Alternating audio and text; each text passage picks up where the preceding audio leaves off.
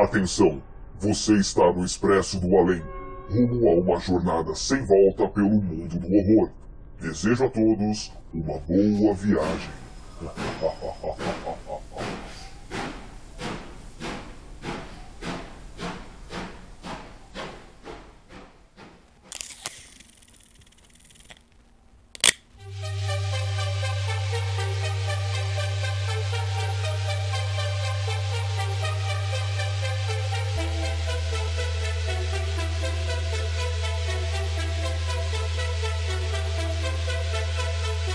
Todos a bordo para mais uma viagem pelo mundo do horror? Eu sou o Tony, o maquinista do Expresso do Além, que vai te conduzir para mais uma jornada a partir de agora. Antes de mais nada, como sempre, Quero te agradecer por ter embarcado nesse trem. O nosso podcast vai ao ar quinzenalmente e um novo episódio vai estar disponível na sua plataforma favorita em duas quintas-feiras de cada mês. Então já anota na agenda, ativa o sinalizador para não perder ou salva para ouvir quando puder e onde quiser. Lembrando que esse podcast é produzido de forma totalmente independente e eu vou trabalhar sempre o máximo que eu puder para trazer conteúdo de qualidade para você nunca desembarcar dessa locomotiva macabra. Então, para ajudar a nossa máquina a avançar cada vez mais pelo submundo das trevas, eu peço que você compartilhe o nosso programa com as pessoas que gostem de terror, cinema e cultura pop em geral. Manda lá no Instagram, no WhatsApp, Telegram ou onde você preferir. E aproveita para seguir a nossa página no Instagram, arroba Expresso do Além, porque lá é a estação principal disso tudo e eu sempre posto um conteúdo bem legal sobre filmes, séries, livros e games de terror de todas as épocas. E quem quiser, e é claro, puder ajudar a patrocinar esse podcast, pode colaborar com qualquer valor através do nosso Pix, o expresso do além@gmail.com. Então, sem mais delongas, bora embarcar para o episódio de hoje.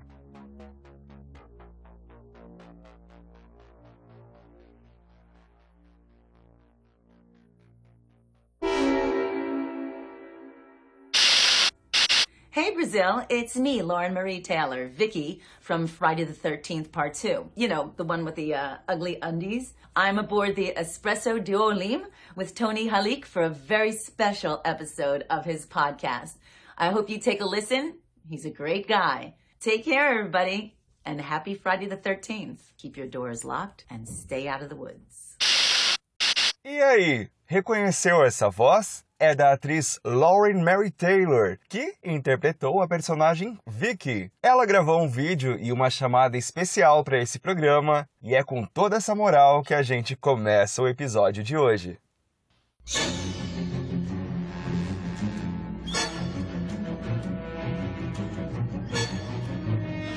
Primeiro episódio de 2023, nessa semana de sexta-feira 13, logo no primeiro mês do ano, não poderia ser diferente. Eu resolvi dissecar o meu filme favorito da minha franquia favorita. Hoje é dia de falar sobre Sexta-feira 13, parte 2, a sequência direta do grande clássico de 1980. Sinceramente, eu pensei em já gravar um especial sobre toda a franquia de Jason Voorhees, mas vou deixar esse feito aí para a próxima sexta-feira 13 do ano. Dessa vez eu fiz questão de pegar esse, que é o filme que definitivamente me fez amar o cinema de horror. E eu faço questão de contar como toda essa paixão começou na minha vida, para que você entenda a importância de eu ter escolhido esse para ser o primeiro filme para dissecar aqui nesse podcast. E também vou até pedir uns minutinhos aí da sua atenção para ouvir minha breve história que de repente você pode até se identificar de alguma maneira. Então deixa eu só abrir um pouquinho as portas do meu saudosismo e te contar como essa magia aconteceu.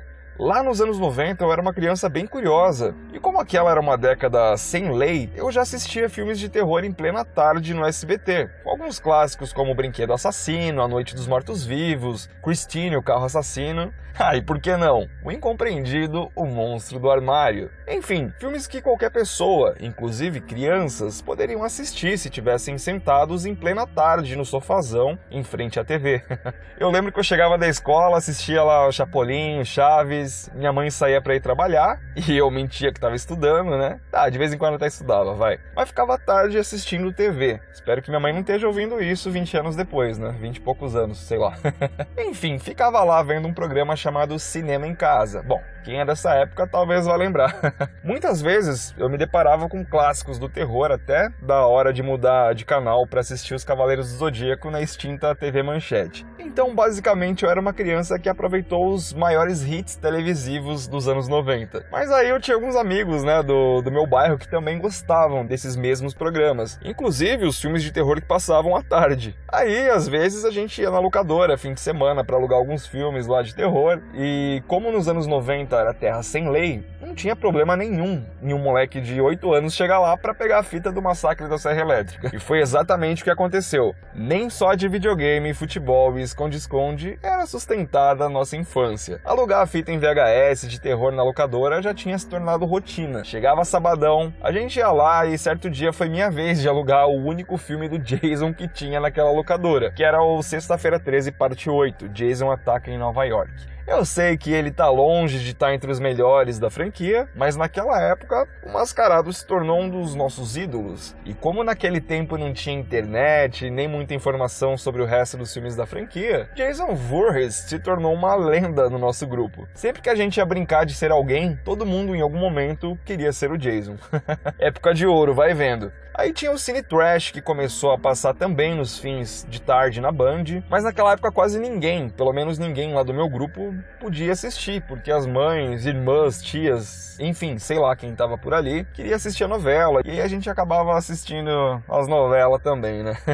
enfim, e aí alguns anos mais tarde, em 1999, para ser mais específico, estreou um programa chamado TV Terror, na recém-inaugurada Rede TV, que estava entrando no ar, substituindo a saudosa TV Manchete manchete. Eu confesso que eu fiquei triste, né, por não ver mais Cavaleiros do Zodíaco e também meus outros amados animes que foram embora junto com a emissora, mas por outro lado eu fiquei feliz com aquele canal que mal tinha estreado e já tinha um programa de filmes de terror que passava todo sábado à noite. Certo dia, um desses meus amigos perguntou: e aí, vocês assistem Sexta-feira 13? Eu lembro que um deles disse que sim, que estava assistindo toda semana e eu nem sabia disso. Aí ele me falou que passava todo sábado à noite naquela então nova emissora de TV e isso foi tão marcante que a molecada nem chamava de TV Terror, chamava de Sexta-feira 13, porque todo santo sábado passava um filme da franquia e na época, quando transmitiam o oitavo, eles começavam tudo de novo, antes de exibir outros filmes de terror no programa, que inclusive eram ótimos filmes, mas enfim,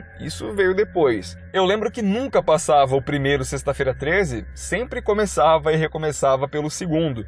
Tanto que na noite em que eu finalmente fui assistir, tava começando o segundão e eu pensei, puta, eu perdi o primeiro semana passada. Mas nem fazia ideia que os direitos do primeiro filme nem tinham sido liberados lá para a Rede TV. Então foi sempre do segundo ao oitavo, foi tipo um looping. E agora que entra o brilho nos olhos, né? Foi o quentinho no coração, a nostalgia florada, porque quando eu assisti Sexta-feira 13, parte 2, pela primeira vez, eu tava no sítio dos meus avós. E tava todo mundo dormindo, e o negócio era no meio do mato, tava frio pra caramba, e eu tava sozinho lá na sala e comecei a assistir o filme. Sem imaginar que antes da máscara de hockey, o Jason usava aquele saco de batata na cabeça, né?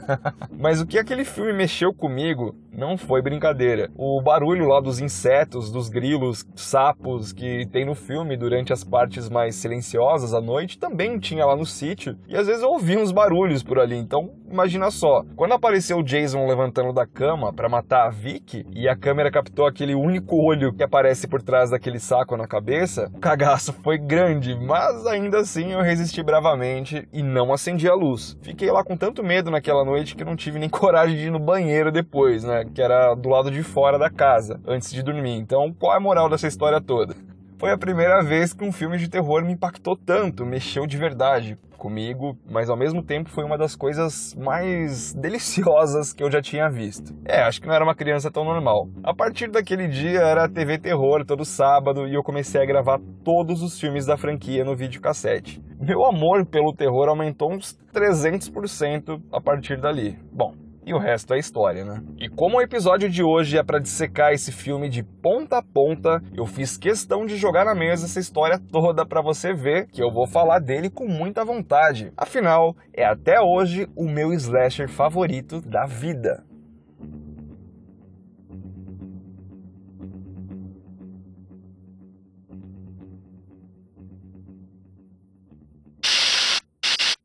I don't want to scare anyone. But I'm going to give it to you straight about Jason. His body was never recovered from the lake after he drowned.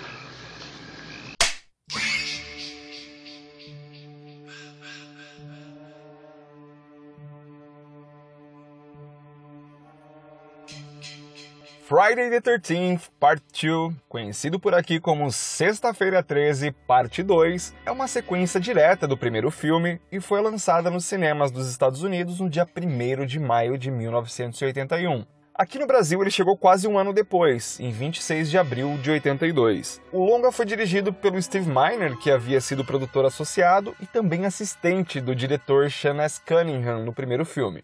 A parte 2 é o seu primeiro filme como diretor, inclusive, né? E ao contrário de muitos diretores de sequências do terror, o Steve Miner fez um trabalho muito bom nesse segundo filme. O resultado foi tão positivo que ele foi chamado para dirigir também a próxima sequência, né? Que é o Sexta-feira 13, parte 3, que, diga-se de passagem, é outra sequência incrível da franquia. Ele se deu tão bem que logo em seguida engatou uma sequência de bons filmes de terror, como A Casa do Espanto, de 85, Warlock, de 89, e na década de 90 ainda salvou a franquia Halloween do buraco com o ótimo Halloween H20, 20 anos depois, que trouxe a Jamie Lee Curtis de volta à franquia. E 10 anos mais tarde, em 2008, também dirigiu o remake de Day of the Dead, do mestre George Romero. É, mas aqui ele não brilhou tanto, né? Claro que ao longo de todos esses anos, ele também dirigiu outros filmes fora do terror e também chegou a dirigir alguns episódios de séries famosas, como Dawson's Creek, em 98, e Smallville, em 2002. E além de dirigir, o Steve Miner também produziu o longa, que contou com o roteiro de Ron Kurz, expandindo então a história que o Victor Miller havia criado, né? O Victor que escreveu o primeiro Sexta-feira 13 e também será um dos produtores executivos da série Crystal Lake, que está sendo desenvolvida pela Peacock. A direção de fotografia ficou por conta do Peter Stein, que também estreou em Sexta-feira 13, parte 2, e mais tarde trabalhou em outros clássicos oitentistas, como Cidade das Sombras e Cemitério Maldito. Já a edição ficou por conta da Susan Cunningham, esposa do diretor Sean Cunningham, né, diretor do primeiro filme. E o que dizer da trilha sonora? Na minha opinião, a mais marcante da franquia. Novamente composta pelo maestro Harry Manfredini, que trabalhou em todos os filmes da franquia, exceto o oitavo e o reboot de 2009. Ele também contribuiu com a trilha sonora do jogo, que foi lançado em 2017. É, que inclusive eu sou viciado, né?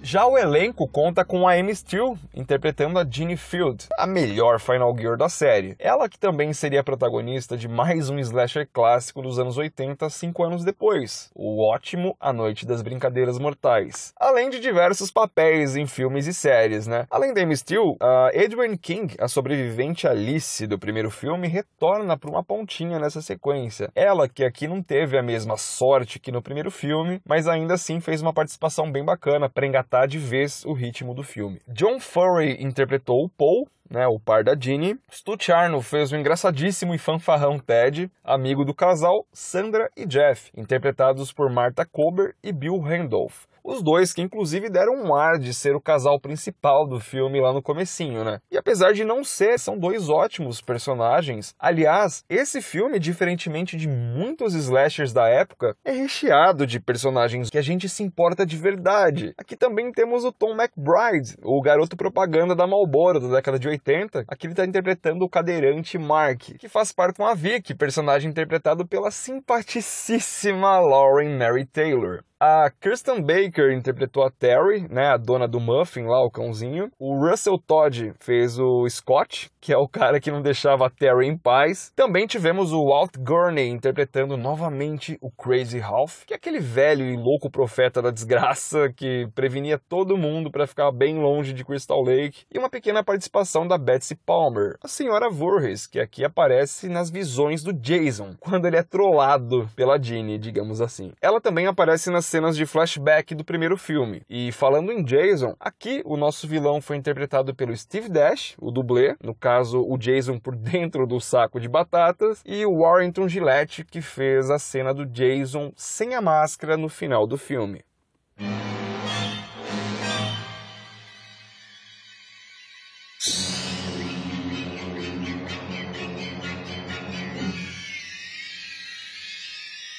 Toda a produção ficou por conta da Georgetown Productions e o trabalho foi distribuído pela poderosa Paramount Pictures, com forte influência do Sir Frank Mancuso, dono da Paramount, que colocou seu filho, Frank Mancuso Jr., na produção, o qual estaria envolvido nas outras sequências da franquia, o que foi ótimo para todos os lados, afinal, o homem faria investimentos mais generosos e traria resultados mais satisfatórios. As gravações ocorreram na segunda metade de 1980, pouquíssimo tempo após a estreia barra sucesso estrondoso do primeiro filme, e os planos que eram de fazer uma franquia com várias histórias de superstições sobre a data, né, sexta-feira 13, foram por água abaixo, assim como em Halloween, justamente porque todo mundo queria que continuasse a lenda construída em cima de Jason Voorhees. E eu, e claro, todos os fãs de Jason, somos muito gratos porque isso funcionou demais. Sobre os locais de gravação, as locações de cenário foram numa região interiorana de Connecticut, mais especificamente nas regiões de Kent e Neil Preston. O Tom Savini, responsável pela maquiagem e efeitos visuais do primeiro filme, não trabalhou nessa sequência porque já estava trampando em outro grande nome do ano, que é o Quem Matou Rosemary, e já havia fechado o contrato para iniciar os trabalhos no filme Midnight, esse que seria lançado apenas em 1982. Os efeitos então ficaram por conta de Carl Fullerton, que mais tarde trabalhou nos clássicos Remo e Filadélfia. A história de Sexta-feira 13, parte 2, é a seguinte. Cinco anos após o massacre do acampamento Crystal Lake, um grupo de jovens se instala num local pelas proximidades para um treinamento de monitores de acampamento. Paul Holt, o responsável pelo treinamento, conta aos monitores sobre a lenda de Jason Voorhees e sua mãe, enquanto todos estão confraternizando em volta de uma fogueira. Após contar essa história, alguns dos jovens ficam intrigados e pouco tempo depois, assassinatos brutais começam a acontecer, interrompendo precocemente a vida de cada um. O segundo filme da franquia Sexta-feira 13 marca a estreia de Jason Voorhees como um assassino, uma vez que no primeiro filme as mortes ficaram por conta da sua mãe, a senhora Voorhees. No entanto, em Sexta-feira 13, parte 2, Jason ainda não possui sua icônica máscara de hockey. Aqui, ele possui aquele saco na cabeça, apenas com um furo ali na frente de um dos olhos para poder enxergar. E essa é uma das minhas versões favoritas do Mascarado, porque aqui ele apresenta um lado mais simples, mais humano, que também corre, sangra, sente dor, mas quando seu rosto é revelado no final, a gente vê a imagem de um homem sinistro e extremamente assustador tudo nesse filme funciona muito bem. A história como um todo, o ritmo, as mortes brutais, a trilha sonora, os cenários, os personagens, tanto os monitores quanto o Jason. Enfim, é um filme que mostra a verdadeira essência de um terror slasher sem termômetros.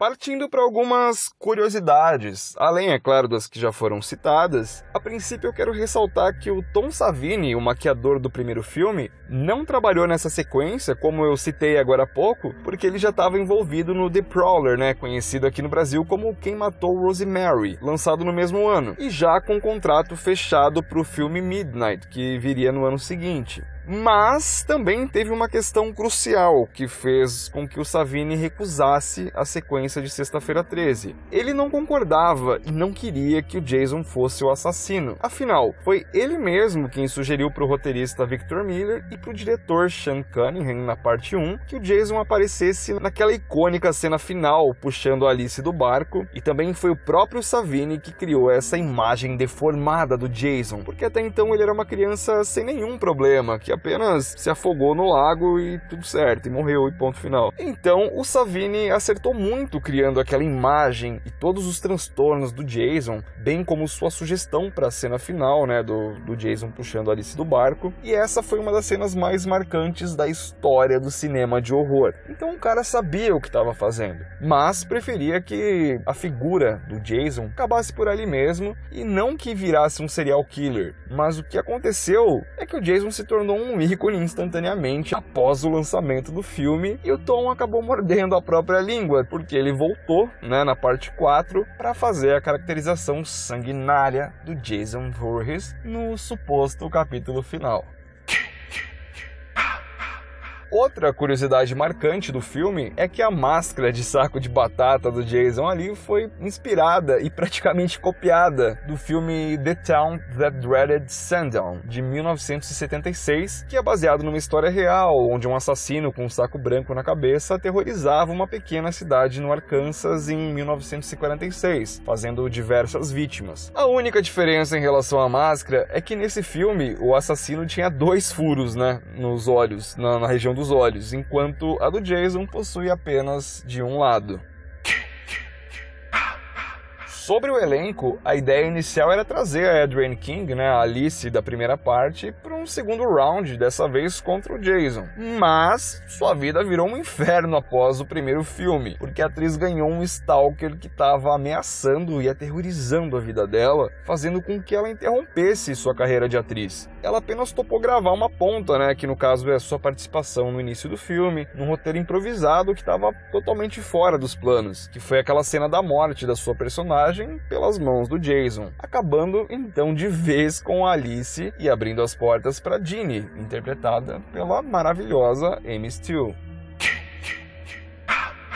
Agora, partindo para as curiosidades nas gravações do filme, a cena lá de dentro da cabana do Jason, em que ele vai atacar a perna da Ginny, a própria acabou ferindo ele de verdade com um facão. O Steve Dash, que interpretou o Jason, né, teve que ser levado às pressas para emergência e acabou tomando 13 pontos no dedo médio. A Amy Steele, que fez a Ginny, alegou que o Steve não virou a picareta lá de forma correta e o facão acabou atingindo de verdade. Mesmo após os pontos, o Steve usou um pedaço de borracha lá sobre o dedo e eles regravaram a cena.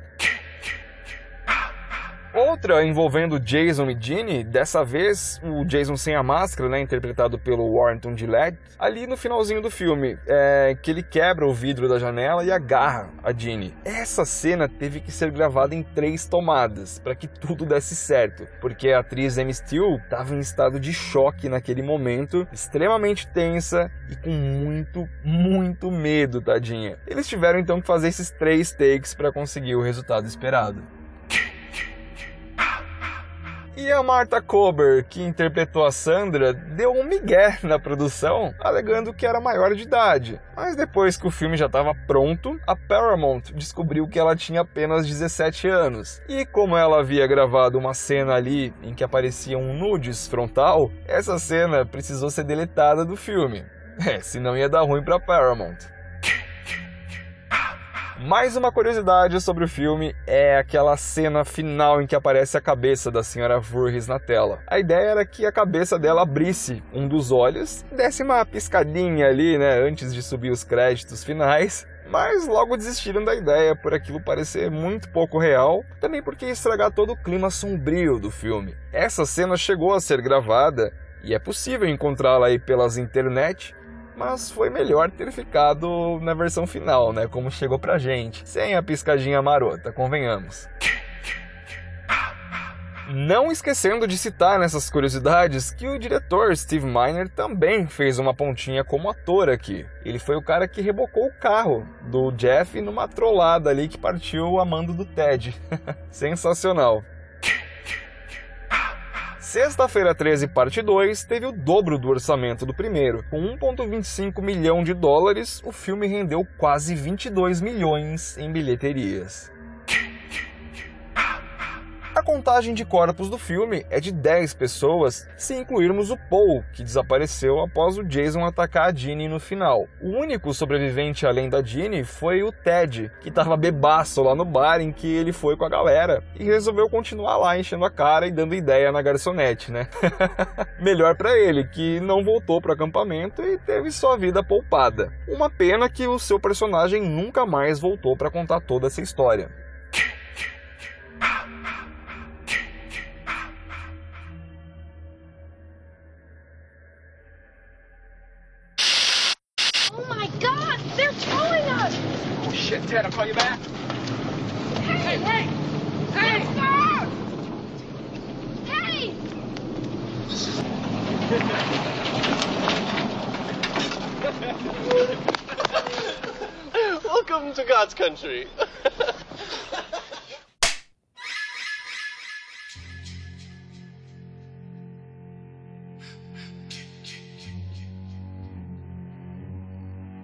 Erros de gravação. Muito se fala em curiosidades, mas pouco se fala nos bons e velhos erros, tanto dos personagens quanto das falhas técnicas ou até mesmo erros de continuidade. Tá curioso ou curiosa para saber quais são esses momentos you're doing it wrong? então se liga que eu vou te contar alguns dos mais icônicos. Claro que não dá para falar tudo, porque só de erro de continuidade e pequenos detalhes aqui e ali tem de monte, né? Então bora falar alguns dos mais evidentes e engraçados. Começando com uma pequena falta de atenção ali na produção, né? No começo do filme, na cena em que Alice vai tomar um banho antes de morrer, é possível que a gente veja a sombra do cameraman na parede quando ela abre rapidamente a cortina do box. E agora uma falha de sincronia do que a gente via e ouvia. Ha! Na cena do bar, aquele na beira da estrada que o Ted ficou muito louco, tinha uma banda tocando uma sonzeira sensacional, diga-se de passagem. O que acontece é que em uma parte aparece o cantor cantando em um momento em que era apenas instrumental. Ou será que é o microfone que tinha dado pau? E por que não, vamos jogar na mesa alguns dos erros dos personagens. Na cena em que o Jeff e a Sandra entram na cabine telefônica para ligar para o Ted, a Sandra fica o tempo todo olhando em direção ao caminhão que está rebocando o carro deles. E segundos depois, quando o carro já está sendo levado por aquele caminhão, ela mesma anuncia pro Jeff que eles estão sendo rebocados. E os dois saem desesperados ali, né? Como se ela não tivesse vendo tudo o que estava acontecendo ali, né, Sandrinha? Outro erro hilário é naquela cena em que o Scott atira com o estilingue e acerta a nádega direita lá da Terry, mas ela sente a pedradinha na esquerda, né? Que é onde ela coloca a mão. é, não adianta fingir, o VAR pega tudo, dona Terry. E os erros de continuidade tem bastante, mas alguns dos mais engraçados e perceptíveis foram a do policial, né, que parecia não tá tão em forma assim, mas correu um quilômetro atrás do Jason até chegar super pleno lá quando encontra a cabana do bichão. Entra lá no meio da floresta, sem suar, sem ficar ofegante, sem mostrar um pingo de cansaço. É, esse cara é diferenciado mesmo. Outra que eu não poderia deixar de citar é quando a Terry sai pela dona lá do lago e veste apenas as calças dela, né, que o Scott tinha pego. Mas quando ela tá correndo atrás dele para recuperar o resto das roupas, ela aparece correndo lá de sapato e tudo, né? Mas como esses sapatos apareceram no pé da moça? Fica um mistério aí, né?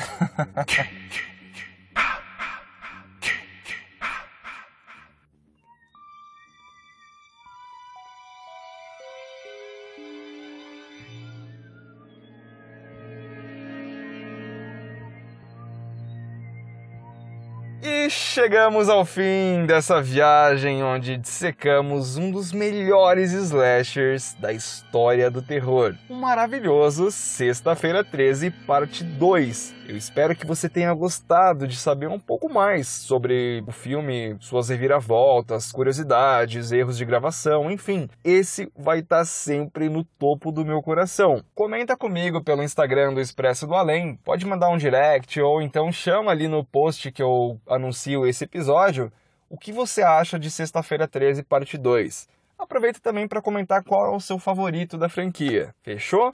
Então, bora abastecer a locomotiva que dentro de alguns dias tem mais viagens aqui pelo Expresso do Além.